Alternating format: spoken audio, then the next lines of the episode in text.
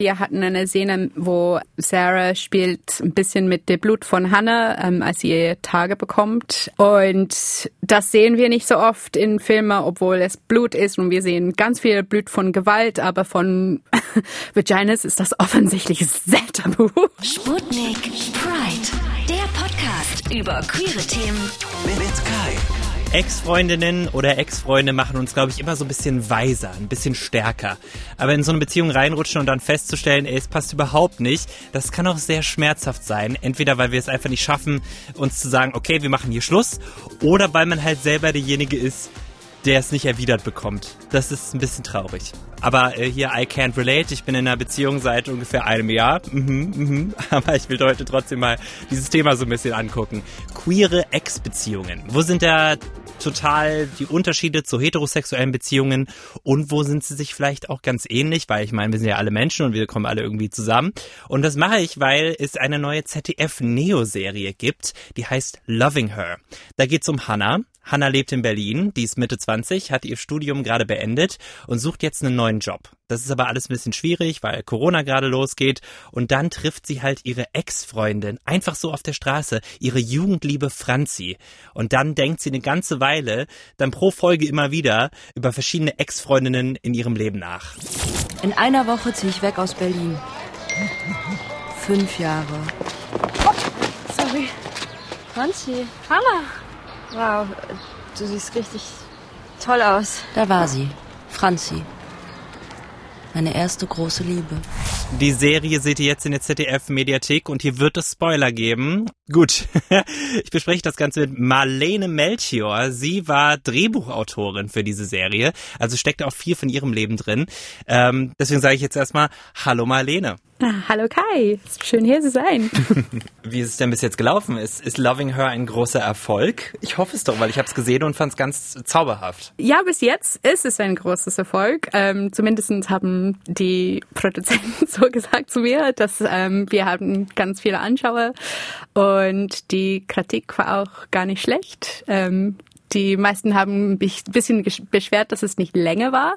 Aber ähm, ja, sonst ist es super gelaufen. Ich bin sehr froh und auch sehr stolz. Ich äh, kann es verstehen, dass die Leute es gerne länger gehabt hätten, weil das ist echt, es ist richtig, richtig gut gemacht. Es ist richtig gut gemacht und es macht auch süchtig. Und ich habe gesehen, ihr habt es ja adaptiert von, von einer ähm, niederländischen Webserie, Anne Plus hieß die.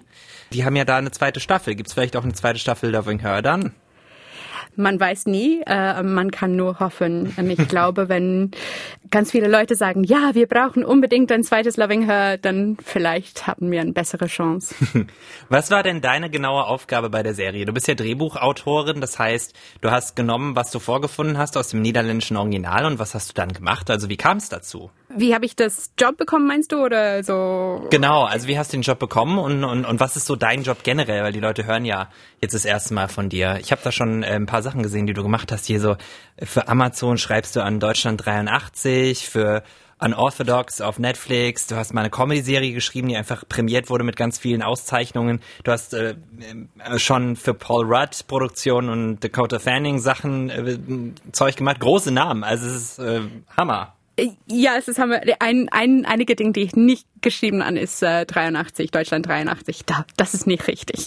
Nein. Aber ich, äh, ich entwickle da für die Produzenten auf ähm, andere Projekte. Aber Ach auf den so. aktuellen Serien habe ich nicht geschrieben. Okay, dann Aber nehmen wir das ja, an der Stelle raus. Das ist nicht schlimm. ja. Ähm, ja, alles gut. Ähm, ich bin Drehbuchautorin. Ich war auch Journalistin und Radiojournalistin tatsächlich. Und ich habe in letztes, vorletztes Jahr ein weites Studium gemacht bei den DFFB. Es heißt Serialized, äh, weil ich wollte ein bisschen mehr machen in den deutschen Markt. Und Serialized ist so ein Jahr, wo man ja lernt, wie man ein Showrunner sein soll. So, das ist ein ähm, amerikanischer oder ein britischen ähm, Art äh, von Fernseher machen, wo es geht viel mehr um die Autoren und was die Autoren schreiben. Äh, und die, wir arbeiten ganz viel mit den Produzenten. Und da habe ich mein Abschlussprogramm gemacht und mein Projekt verkauft und es geht um eine lesbischen Romance und es ist ein bisschen länger, es ist 30 Mon- Minuten pro Folge und ein bisschen, ich glaube, die Wasser zu testen, sagt man das auf Deutsch. Ähm, meine Produzent hat gesagt, ja, würden wir erstmal so eine kurze Serie machen von dieser ähm, Anne Plus und mhm. würdest du dabei sein als Headwriter? Wow. Und Headwriter ist jemand, der so entwickelt und schaut, dass alle die Folgen stimmen. Und natürlich habe ich, ich glaube, vier oder viereinhalb von die Drehbücher von, von den sechs geschrieben. Mhm. Vielleicht auch mehr, fünf. ich weiß nicht. Ist egal, es ist immer so ein Teamprozess. Ja. Und ich fand die Original schon mega cool, weil ich glaube, es ist so ein bisschen in Anna Plus, es ist eine Frau, die hat so super unterstützenden Eltern. Sie hat genug Geld, sie hat einen Studiumplatz und sie hat Freunde und sie hatte schöne Beziehungen. Und ich habe das Show gesehen und ich war so, ah, cool. So, wenn man hat ganz viel Unterstützung, ja, hat ja. so ein sehr normale Mittelschicht-Leben. Vielleicht läuft alles ein bisschen leichter und vielleicht, ich weiß nicht. Ähm, es ist so, es war ein bisschen einfach cool zu sehen auch, dass, ja, auch vielleicht die, die letzte Ding, ich weiß nicht, was ich gemeint habe, so, aber es war so, es gab keine Probleme für diese Frau. Sie war, ja, es war genau. einfach eine Liebesgeschichte. Richtig. Ähm, nicht ein Coming-out-Drama. Mhm. Es war gar nicht traurig und ich fand das so ein bisschen, sowas habe ich nie gesehen gesehen vorher und ich war so, oh, wow, die nächste Generation ist her, cool. Ja, das ist mir auch aufgefallen beim, beim Gucken, dass es eben eine queere Serie ist, ohne den Fokus aufs Coming Out, als irgendwie dieses, dieses tragische Erlebnis, wo du dann vielleicht brichst mit deiner Familie oder mit Freunden oder du bist Homophobie ausgesetzt. Das war gar nicht so der Faktor. Aber lustig, dass du über Anne Plus, also das Original, ne, was ihr adaptiert habt, erzählst, dass das eine Frau war, die auch finanziell gut gestellt war. Hannah ist ja jetzt eine, die eher zurück zu den Eltern ziehen muss und so. Das ist ja schon ziemlich krass. Da habt ihr es ihr schon ein bisschen schwieriger gemacht. Ja, es ist schon. ZDF äh, wollte unbedingt ein bisschen, dass wir spricht jetzt zu der Corona-Zeit, was ich eigentlich gut fand, weil natürlich ist diese Generation dann betroffen von der Pandemie und dass es kein Barjobs gibt und alle diese kleine äh, Dinge, die so, nicht kleine, große Dinge, die passiert haben. Aber ich finde es schon privilegiert, dass man kann zurück zu die Eltern ziehen. Ich glaube, Voll. ganz viele Leute haben diese Optionen nicht. Und ich glaube, bei Fernsehen ist es so immer ein bisschen, wie sagt man, aspirational. Mhm. Und obwohl niemand will zu die Eltern ziehen, ich finde es schon cool, wann man kann. Das stimmt. Äh, ja, auch spannend, dass ihr Corona da so mit habt einfließen lassen. Ist das, ist das nicht schwierig, wenn du, also du schreibst ja öfter an, an, an Serien so generell. Ist es nicht schwierig zu sagen, machen wir jetzt Corona mit rein oder nicht? Weil man möchte ja auch irgendwie nicht die Stimmung ruinieren, weil für viele Leute ist Corona ja ziemlich nervtötend inzwischen. Ja, ich glaube am Anfang waren wir nicht super begeistert, weil es, es hat dann auch so ein paar Probleme für uns gemacht, so mhm. ähm, geschichteweise, weil dann, weil Corona so eine bestimmte Zeit war und wir hatten gar keine Ahnung, was würde dann passieren. So ist es vorbei in drei Jahren oder zwei oder ein. Ähm, es, wir hatten das so in den Rahmengeschichte dann gesetzt und dann in die aktuellen Liebesgeschichte, die sind natürlich Erinnerungen, genau. haben wir kein Corona. So, also, es war eigentlich ein bisschen schön, ja. fast zu denken, dass wenn Leute so in Lockdown sind oder müssen zurück zu die Eltern ziehen oder haben keine Arbeit, dass natürlich die gucken dann ein bisschen nach und denken, okay, wie war meine letzten paar Jahren? Wie war es, wenn ich konnte einfach zum Club gehen und hook up mit einer cooles Frau oder mm, mm. so, ja. Voll. Äh, und es ist ja auch so, ne, also wenn ihr die Serie noch nicht gesehen habt, ihr solltet es auf jeden Fall machen, nach dieser Folge direkt Loving Her gucken in der ZDF Mediathek. Aber äh, es funktioniert immer so, dass ähm, Hannah am Anfang eben auf ihre Ex-Freundin trifft und dann sich an ihre ganzen Ex-Beziehungen erinnert von Folge zu Folge. Und das sind natürlich Sachen, die vor Corona passiert sind. Aber wann habt ihr das denn? Also ich, ich habe gesehen, dass in der ersten Folge dieser, dieser Check mit der mit dem Ellenbogen passiert und noch keiner Maske trägt. Also habt ihr es produziert wahrscheinlich so oder geschrieben wahrscheinlich so März 2020 oder April? Genau. Ah, okay. Wir haben mhm. das im März gemacht und hatte auch unser eigene Problem mit Corona und Set. Denke ich mir, denke ich mir. Hm. Ja, so äh, wir hatten ganz schon ja viele Faktoren, die waren nicht einfach ähm, zum ja, Drehen. Ja, ja. Aber lass uns nicht die Stimmung ruinieren mit Corona. Ähm, ich wollte noch so ein bisschen wissen, ähm, das ist ja nicht das erste, woran du schreibst als als wirklich hier Writerin von einer Serie. Wie krass ist das? An was hast du vielleicht noch gearbeitet, was vielleicht ein paar Zuhörer kennen? Ja, was ich gemacht habe, ist, ähm, habe ich ganz viel im Radio gearbeitet und auch bei in habe ich Developing oder Development gemacht in Los Angeles. Diese kleine Filme so mit Dakota Fanning und Paul Rudd. Und jetzt, weil ich mein Studium gemacht habe letztes Jahr, so diese weitere Studium, bin ich jetzt so unterwegs mit ein paar verschiedene Projekte. Aber ich darf Ah, natürlich nicht natürlich, so viel natürlich. darüber reden. Aber ja, so Ist, ist Loving Her deine erste große Sache, die rausgekommen ist? Ja, ja. Cool. Das, ja, und so, das ist eigentlich ein gutes Gefühl, weil Ja, ich hatte, ich glaube, ZDF hat mich so ein, eine Flasche Sekt geschickt, danke so sagen. und ich habe das geöffnet auf die Straße und ich war so, wow, I made ein it. Kreis ist ja, I made it. Oder es war nicht so, es war so, wow, ein Kreis ist verschlossen, weil als ich 17 war, war ich in einer Beziehung und mit einer Frau und es gab nicht so was in diese Zeit zu gucken und es war wirklich ein einsames Gefühl, ja, lesbisch zu sein. Und als ich diese Flasche Sekt bekommen habe, war ich so, wow, okay, so meine erste große Ding, die ich so alleine geschrieben habe. Ja, es bedeutet ganz, ganz viel für mich. Und Mhm, Kann äh, ich verstehen, ja. Das ist Ja. großartig. Ja, bei mir geht's genauso. Also als ich so pff, 16, 17 war, es gab schon vielleicht vereinzelt so ein paar US-amerikanische Serien über das schwule Leben, aber zum Beispiel noch nie eine wirklich aus Deutschland, die sich nicht auf Coming-out-Drama oder, oder AIDS konzentriert. Was ja lustig ist, dazu gibt's auch eine Folge Sputnik Pride, könnt ihr gerne nachhören. Äh, es gab ja auch eine queere Serie bei der ARD, All You Need, auch äh, Ja. in, in Deutschland auch set in Berlin was auch spannend ist. Und das ist jetzt so, so ein bisschen das Pendant dazu, hatte ich, hatte ich so das Gefühl. Ja, vielleicht, wir waren ein bisschen so, es ist rausgekommen, bevor wir eigentlich gedreht haben. Wir waren so, Ja. oh nein. Oh nein! Aber dann, ich fand es eigentlich. Es ist ja, ganz anders. Es ist ganz es ist anders. ganz anders Ja, und dann man denkt, ja natürlich gibt so viele queere Leute und es gibt so viele Geschichten. Ähm, es ist ja gut, wenn es nicht nur eine gibt, ne? Das ist ja genau, das Schöne. es sollte Tausende geben. Ja, richtig, richtig. Du hast es jetzt schon angerissen, dass ähm, du dich relativ allein gefühlt hast, als du mal in einer Beziehung mit einer Frau warst. Ich würde gerne wissen, wie viel von den Stories in Loving Her steckt dann auch in deinem Leben drin? Also findest du dich da wieder in den Geschichten? Ja, vor allem in den Dialog, würde ich sagen. So, weil für uns war es schon klar, dass wir würden den Struktur ein bisschen folgen von die Ad Adaption. Aber wir wollten die Charakter ein bisschen so anders machen. Wir würden es auch ein bisschen edgier machen, weil es Berlin ist und vielleicht Berlin ist vielleicht ein bisschen edgier. Ich weiß nicht. und so, ich würde sagen, von ganz vielen Momenten von Intim und auch von Witze und auch von Trauer, ja, die sind von meiner eigenen Erfahrung. Ah, krass, okay. Ich glaube, wir können uns ja auch einfach ein bisschen so durcharbeiten durch die einzelnen Folgen.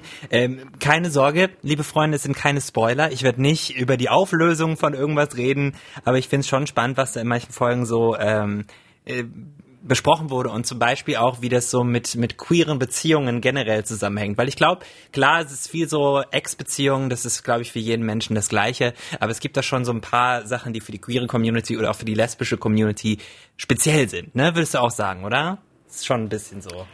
Ja, total. Ähm, ich, ich, ich glaube, es gibt ganz spezifische Momente, vor allem so in Folge zwei, die ich nicht äh, geschrieben habe, aber es gab so eine Szene, dass wir wollten unbedingt nehmen von die Original und es ist ein bisschen zu tun mit, wie es ist, wenn man mit einer Frau ist und jemand kommt ein Mann und ähm, flirtet und macht ein bisschen so Disrespect, aber es ist nicht so leicht, wenn man jung ist, zu erkennen als Disrespect oder Homophobie. Man so denkt so, äh, ich fühle mich ein bisschen komisch und wir wollten das ein bisschen so das würde ich vor allem, das, das fand, die, diese Szene fand ich wirklich wichtig zu, zu zeigen, dass ähm, was so manchmal Spaß macht für manchen, es so wirklich wehtut für anderen und es macht es schwer eigentlich in die Öffentlichkeit zu kommen und äh, da bequem zu sein. Und unser Hauptcharakter Hanne ist so wirklich stark und es, es tut ihr gar nicht weh und sie kann für sich so die Grenze ein bisschen setzen. Aber äh, ich glaube, als ich junge war, konnte ich das nicht wirklich so gut und so. Das war, deswegen war es so besonders cool, dann den Fantasy zu schreiben und so, wann man so Ja, ja, steht voll. für die Grenzen. Ja, die, die Szene fand ich auch gut. Es geht darum, dass drei Leute beisammensitzen, die machen, die spielen hier Ich hab noch nie, spielen sie, und dann kommt diese Frage. Never ever ever mit einem Mann geschlafen. Echt? Noch nie. Hast ja auch nichts getrunken. Na, ich bin ja auch ein Typ, oder? Hast du nicht Angst, dass du was verpasst? Hast du nicht Angst, dass du was verpasst? Ja, dass man einen Penis unbedingt braucht, das denken ja viele Männer, glaube ich. So, dass jeder Mensch auf dem Planeten einen Penis braucht. Ist es was, was dir auch untergekommen ist, als du mit einer Frau zusammen warst, dass sowas mal gefragt wurde, frecherweise? Ja, in verschiedene Arten, vielleicht nicht so offensichtlich, aber ach, aus ich ja 18 war, ich war total verliebt und Männer würden sagen, ja, dürfen wir mitmachen und das ist so immer so ein bisschen no. Fuck off. Obviously not. Aber wenn das passiert häufig, so drei, viermal am Nacht, also so, man denkt so. Ist das ah, so? in Berlin nicht, aber Oh, ich fand krass. es so in Sydney. Wirklich, das ist dann, dass du dauernd gefragt wirst, das ist ja sowas von unangenehm. Also ich meine, man muss ja ein Ja. bisschen Selbstbeherrschung haben. Nee, also man kriegt die ganze Zeit ganze Haut und man denkt so, oh, es ist wert, dann in der, so jemand mit die Hände zu halten oder so. Und es ist schwierig, weil man kriegt das sowieso, ich glaube, als Frau ein bisschen Interesse, die man nicht immer will. Aber habe ich die Erfahrung, dass es ist doppelt so schlimm, wenn es zwei Frauen gibt. Oh Gott. Ähm, was auch spannend war, es gibt eine Folge, wo es darum geht, dass man vielleicht so nicht wirklich drauf kommt, dass man vielleicht ein bisschen mehr will von der Person als sie von einem selbst. Also abgelehnt werden, das ist ja auch so eine Sache. Ich glaube, das kennt man, das ist universell. Ist das auch aus deinem, aus deinem Leben gegriffen?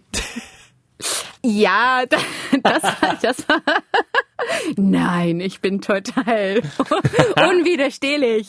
Nein, nee, es ist mir auch passiert. Ähm, was ich fand total cool war dieser, eigentlich dieser Moment, wo man denkt, dass jemand ist was, dass sie gar nicht sind. sind. Und ich glaube, das passiert oft. Klar. Ähm, wann man so denkt, hey, wow, die sind, die, die mögen denselben Musik als mich und die lesen denselben Bücher. Ja, wir sind so Genau, Soulmates. meant to be. Einfach. Genau, und dann man spürt später vielleicht, vielleicht das, äh, nein, es, es geht um anderen Dingen. Aber was ich cool fand, ist, dass ähm, wir könnten Kate Bush's Wuthering Heights benutzen. und Das ist, stimmt absolut. Kate Bush, falls ihr die nicht kennt, Wuthering Heights können wir einfach mal kurz hier einspielen.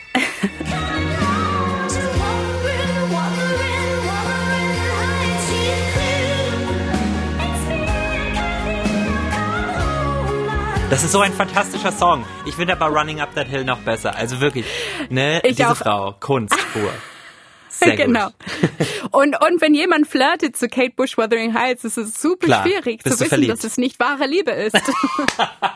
Nee, aber ähm, was, was auch interessant war in der Folge, dauert es relativ lange, bis Hannah so checkt, dass da nichts gehen wird. Und ich habe in meiner, in meiner Erfahrung gelernt, dass es immer ganz gut ist. Ich meine, ich habe ich hab mich ja auch schon verrannt, ne? In Typen, die dann nichts von mir wollten. Aber es war immer gut, wenn die ganz klar mir das schnell kommuniziert haben. Und ich glaube, das ist, wenn ihr merkt, dass jemand auf euch steht und ihr dann einfach irgendwie auch mal relativ schnell sagt, okay, das wird, glaube ich, nichts, so wie du dir das vorstellst, dann ist das gut. Ich hatte zum Beispiel in Leipzig, da habe ich mal gewohnt, äh, ein, ein Date mit einem Typen, der war ganz toll, der war, der war, der hatte, der, war einfach so, so mega hübsch, fand ich, der war eloquent, der war belesen, der hat äh, über ganz tolle Sachen immer erzählt und dann waren wir halt einmal was trinken und dann hat er mich nach Hause gebracht und da schon wollte er nicht mit reinkommen und wollte so relativ schnell dann wieder gehen, war aber überhaupt nicht unhöflich und so. Und dann hat er mir ähm, hinterher das geschrieben, als ich dann nochmal fragte, ob wir noch was machen. Und dann war es aber auch vorbei, so. Äh, und das ist, glaube ich, das Beste. So, wenn man let, let, let them down easy. So. Ja, aber ich glaube, so viele Leute haben Angst, das zu machen. Voll. Ähm, weil ich glaube auch, und vielleicht, äh, ich weiß nicht so, ich finde es super schwer zu erkennen, wann jemand steht auf mich. Äh, ich bin immer so ein bisschen, wirklich? Mich? es gibt so, oh, danke schön. Ich, ich glaube, weil vielleicht ich ein bisschen eitel bin und dann auch total naiv. Ich weiß nicht. Ähm, und aber was ich fand interessant zu schreiben, diese Serien, ist ein bisschen, dass wann man so, wie sagt man so, total verknallt in jemand ist, dass man liest die Zeichen nicht so gern auch und Richtig. denkt nur die ganze Zeit an den anderen Person. Und ähm, ja, diese Episode fand ich konnte viel länger für mich sein, weil ich glaube, so viele Leute leiden an dieser Besessenheit. Das passiert manchmal. Und dann Social Media macht alles doch schlimmer, weil man kann so die ganze Zeit ein bisschen jemand, ja, nachschauen, was die dann machen. Und Ja, ja. Äh, ja. Das ist, äh, es ist unglaublich auf jeden Fall. Aber das ist eine Falle, in die wir alle, glaube ich, tappen. Immer, immer wieder. So. Ähm, es geht dann weiter. Wir gehen ja die ganzen Ex-Beziehungen ein bisschen durch. So, die Konstrukte, die wir da sehen. Als nächstes geht es, ich möchte keine großen, ich möchte nicht groß spoilern, aber ich möchte auch schon drüber reden. Das ist ein bisschen schwierig. Guckt einfach Loving Her komplett durch. Das dauert nicht lang. Jede Folge ist 15 Minuten lang und dann kommt ihr zurück zu dieser Folge. Zweimal im Monat kostenloses queeres Entertainment? Das klingt doch wundervoll. Wo kriege ich das? fragt ihr euch. Ich sage es euch, ihr seid gerade mittendrin. Sputnik Pride, der Podcast über queere Themen, den könnt ihr einfach mal abonnieren. Dann erfahrt ihr nämlich jedes Mal, wenn es eine neue Folge gibt, direkt, dass es eine neue Folge gibt. Und ich werde auch sehr, sehr glücklich, wenn ihr abonniert. Da macht mein Herz einen kleinen Sprung. Also drückt einfach mal auf Abonnieren hier. Egal wo ihr seid. Abonnieren. Auf einmal ist da die Sugar Mama Chefin, die auf äh, kinky Höschen äh, steht und so und will, dass Hannah sich das anzieht. Da geht's ja auch so ein bisschen um dieses Machtgefälle. Also sie ist da beim Praktikum machen und, und hat halt eine ne Affäre mit ihrer Chefin, die auch in einer festen Beziehung ist, die aber offen ist. Das fand ich auch sehr spannend. Und da habe ich mich eine Sache gefragt, da habe ich mich zwei Sachen gefragt. Nummer eins, offene Beziehungen unter lesbischen Frauen. Ist es auch was, was so häufig ist wie bei, also wie es mir bei schwulen Männern vorkommt? Weil da habe ich schon das Gefühl, dass es sehr oft passiert. Wie kann ich das höflich beantworten? Weil ich glaube, dass von, ja, von Frauen, die ich kenne, die machen sowas. Es ist so ganz heimlich ähm, mit die Freunde, aber es ist natürlich offen in die Beziehungen. Ich glaube, das ist so, aber ja, ich glaube, es passiert häufig. Also so nach dem Motto, die, ähm, die kommunizieren das nicht nach außen zu ihren, Be zu ihren Bekannten, aber machen es doch insgeheim. Ja, oder vielleicht nicht, vielleicht geheim ist zu stark ein Wort, aber ich kann nur von meiner Seite sprechen und als ich diese Serie, diese Folge geschrieben habe, habe ich ganz ähm, an den Ethical Slut gedacht, was mir meine Bekannte lesen. Oh, das musst du mir aber erklären, was das ist. Das ist ein Buch, das geht über wie eine offene Beziehung funktioniert oder kann funktionieren und wie Poly Polyamory manchmal schwierig sein kann Okay. oder manchmal kann auch super gesund sein, wenn eine Beziehung ein bisschen älter ist äh, oder ja ein bisschen reifer ist. Und für mich war dieses Episode besonders interessant. Hätte ich das gerne länger geschrieben, ähm, finde ich sehr interessant, was einer Frau passiert, wenn sie Kinder hatte, was es bedeutet für ihr Sexualität, auch besonders wenn sie lesbisch ist, weil es gibt auch nicht so viele Geschichten darüber und so, wir kennen nicht so viel davor, aber deswegen ist das super interessant, weil es, Ja, ja. wir haben diese Geschichte nicht gehört. Und ja, wie man vielleicht ein bisschen Feuer in der Beziehung wieder reinbringt. Und ich, das war so meine Idee, dass vielleicht Josephine und ihre Frau, dass sie vielleicht waren ein bisschen ja, die hatten ganz viel Stress, die sind in diese Rush-Hour-Phase von ihrem Leben und wollte ein bisschen äh, Feuer wieder reinbringen und haben vielleicht Ethical Slut gelesen und machen ein bisschen non-monogam Abenteuer.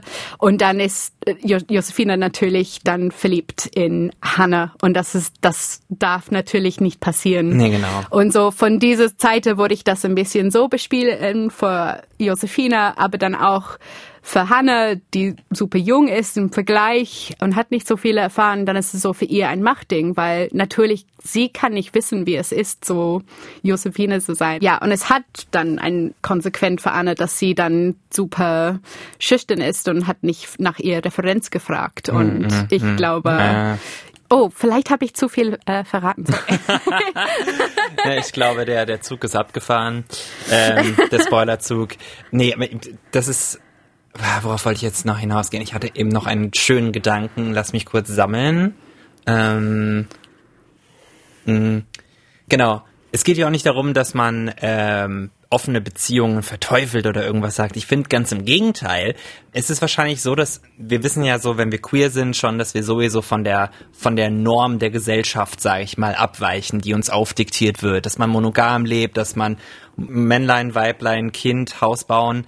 Dass, wenn man davon eh schon abweicht, dann ist der Schritt dazu hin zu sagen, ey, Monogamie muss ja nicht unbedingt der Lebensentwurf sein, der für alle gilt. Der ist dann ja auch nicht mehr so weit. Verstehst du, wie ich meine? So, das ist, glaube ich, das, was, was da auch ein bisschen drin steckt. Deswegen fand ich es auch cool, dass das vorgekommen ist, weil ich hatte es nicht erwartet an der Stelle. Und natürlich auch eine geile Parallele, dass, dass Hannah von der, von der äh, vorherigen Folge diejenige war, die nicht gewollt wurde. Und jetzt hat sich jemand in sie verliebt und es wird unangenehm. Das ist auch spannend. Ja, und das finde ich immer sehr interessant, wie, ja, wie, wie alle diese kleine Lebensmomente und Lebensphasen dann so ein bisschen alles, äh, wie sagt man so, ist intersectional, aber so für Liebesgeschichten. Also so, ja, es, macht alles komplizierter natürlich. Das finde ich besonders schön zu explorieren, weil ich finde auch, unsere Gesellschaft ist ganz verschlossene. Ich meine nicht nur so deutschen Gesellschaft, aber so generell in unserer Kultur ist ähm, Sex ist tabu. Ähm, ganz viele Dinge sind tabu und ich glaube, eine offenen Beziehung zu zeigen von zwei erfolgreichen lesbische Frauen mit gesunde, glückliche Kinder, es ist auch, es ist cool zu sehen auf ähm, Fernseher. Voll, genau. Und es muss einfach viel mehr zu sehen sein, damit es irgendwann so keiner mehr drüber nachdenkt. Genau, das fand genau. ich sehr, sehr genau. gut. Ich ähm, glaube, Leute würden dann glücklicher sein. Voll, voll. Es gibt auch viele Sexszenen bei Loving Her, das ist auf jeden Fall klar, ne? auch sehr schöne Sachen.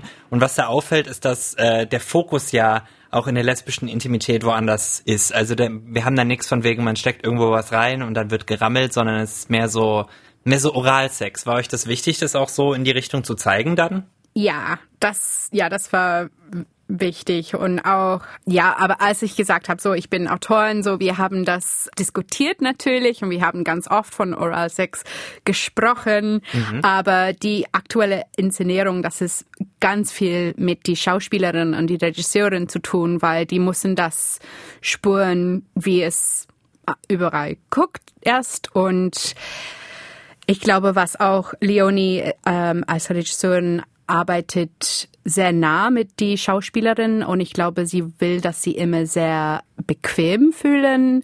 Und ich glaube, das war uns wichtig, auch nur weil wir alle Frauen sind. Es gibt ganz viele Geschichten von Serien, wo die Frauen, die Sexszene machten, haben nicht so viel Spaß, so wie in uh, Blue is the Warmest Color. Wir würden immer gucken, dass alle fühlen sich bequem, hm. vor allem die Schauspielerin. Ja, voll. Wie seid ihr sicher gegangen, dass es authentisch ist? Also waren es irgendwie eigene Erfahrungen, wie, wie das auszusehen hat? Oder habt ihr auch klar gesagt, es muss anders sein als eine Standard-Sex-Szene, die man so aus Hollywood-Filmen kennt? Ich glaube, ich würde sagen, dass alle hatten lesbische Erfahrungen und haben ihre Erfahrungen benutzt für den Sexszene. Aber das hat schon ich gereicht, Ich bin ja, nicht okay. sicher.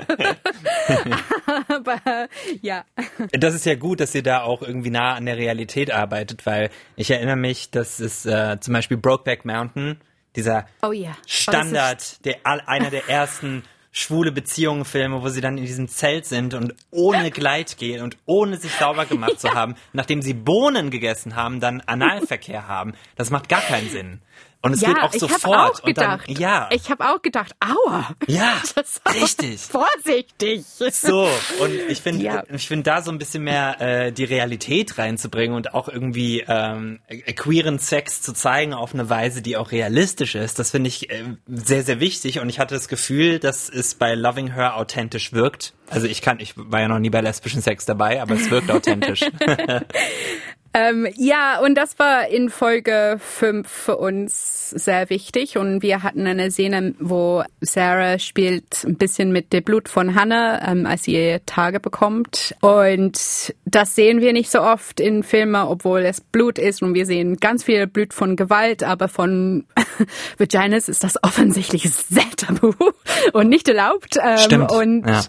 ich glaube, für mich und ich glaube auch für Leonie, wir wollten Blut zeigen, weil ich glaube, ganz viele eigentlich, es ist nicht nur mit der Sexualität zu, zu tun, aber die Tagen sind so ein, ein, ein Teil von normales Leben, aber die sind sehr untergeforscht und ganz viele Frauen leiden von medizinischen Probleme damit, weil die tabu sind. Und so ich denke, wenn in unserer Kultur wir zeigen vielleicht, dass es was Schönes und eigentlich was willkommen ist in einer sexuellen Beziehung, auch mit Männern.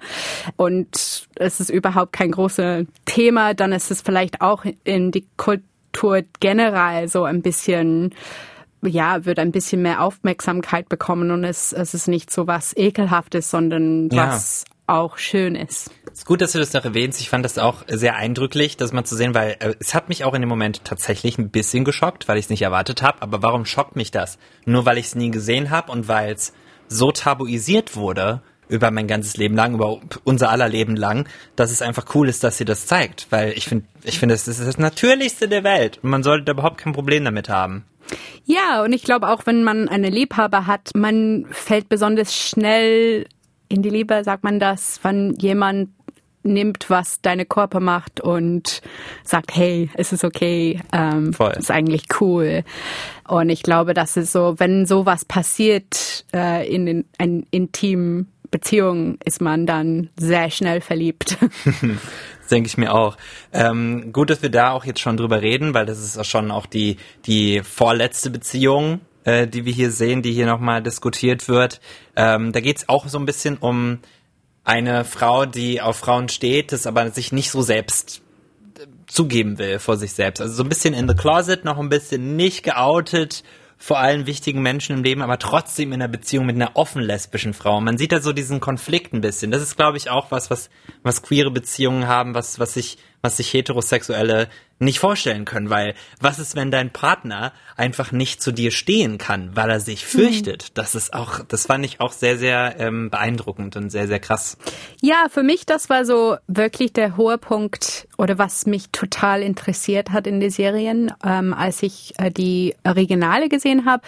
Und ich dachte, okay, wenn wir das machen, ich will das ein bisschen stärker machen als in die Original, weil ich finde, es ist so schön, dass ähm, Hannah hat die Unterstützung von ihr Eltern. Es war nie wirklich ein Problem für ihr, dass sie lesbisch war. Die sind einfach sehr lieb zu ihr, die Eltern, ähm, auch in der Original. Und ja, und sie hat auch studiert und hatte eine sehr schöne erste Freundin, die hat, war auch sehr liebvoll. Und ich glaube, so Hannah hat unglaublich viel Glück und so ihr Identität ist, ähm, es ist leicht, es ist kein schweres Ding. Aber dann mit Sarah, die Idee war so, okay, sie hat eine Familie, die in, unterstützt ihr nicht so gut. Ähm, vielleicht hat sie auch einen Hintergrund so oder kommt aus seiner Nachbarschaft, war das vielleicht ein bisschen tabu ist noch und sie muss auch Geld verdienen und studieren und sie studiert Medizin und das ist auch so ein, eine schwere Aufgabe. Man hat nicht so viel Zeit vielleicht, sich zu entdecken. Ich weiß nicht. Ähm, ich wollte nur zeigen und habe ich auch Erfahrungen von so einer traurigen Geschichte, wo es, es ist wirklich schwierig, wenn jemand kann nicht bei dir stehen und auf die eine Seite die Person, der vielleicht schon out ist, es kann die wirklich wehtun und ich glaube, man sollte sich schützen. Aber als ich äh, ich habe das versucht zu schreiben, dass Hannah, sie kann nicht so hart sein zu Sarah und kann nicht sagen, hey, du musst das jetzt. Du Nee, genau, jetzt weil das- das ist ein- draußen von ja. dem Closet sein, weil es ist auch ein, ein, eine Art, vielleicht Gewalt ist zu stark ein Wort, aber wenn man nicht ähm, bereit ist, dann ist, ist man, Mhm. man nicht will bereit. sich auch nicht, man will sich auch nicht drängen lassen. Das ist eben Genau. der, der Zwiespalt an der Sache, weil auf der einen Seite haben wir, haben wir Hannah, die eventuell sogar zurück in the closet muss, weil sie Mhm. plötzlich in einer Beziehung ist mit jemandem, der nicht so 100% zu, zu sich selbst steht und sich nicht erkunden kann.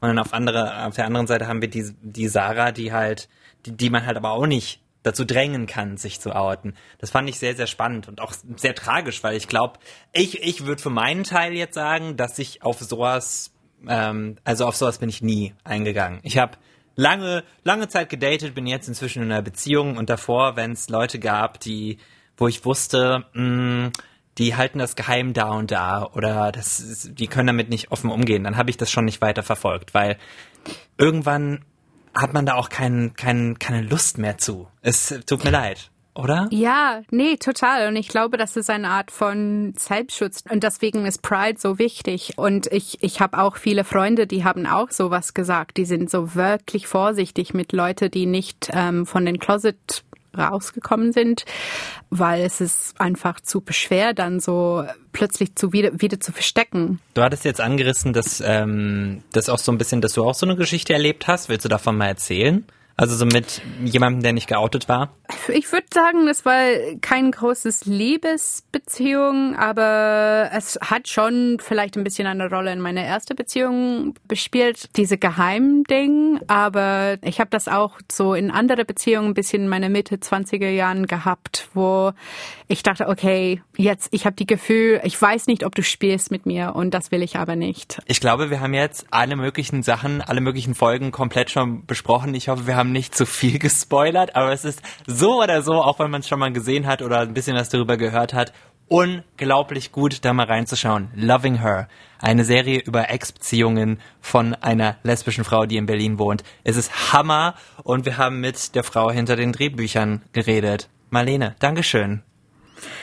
Ja, danke auch. Danke für die Möglichkeit. Ich, ähm, ich freue mich.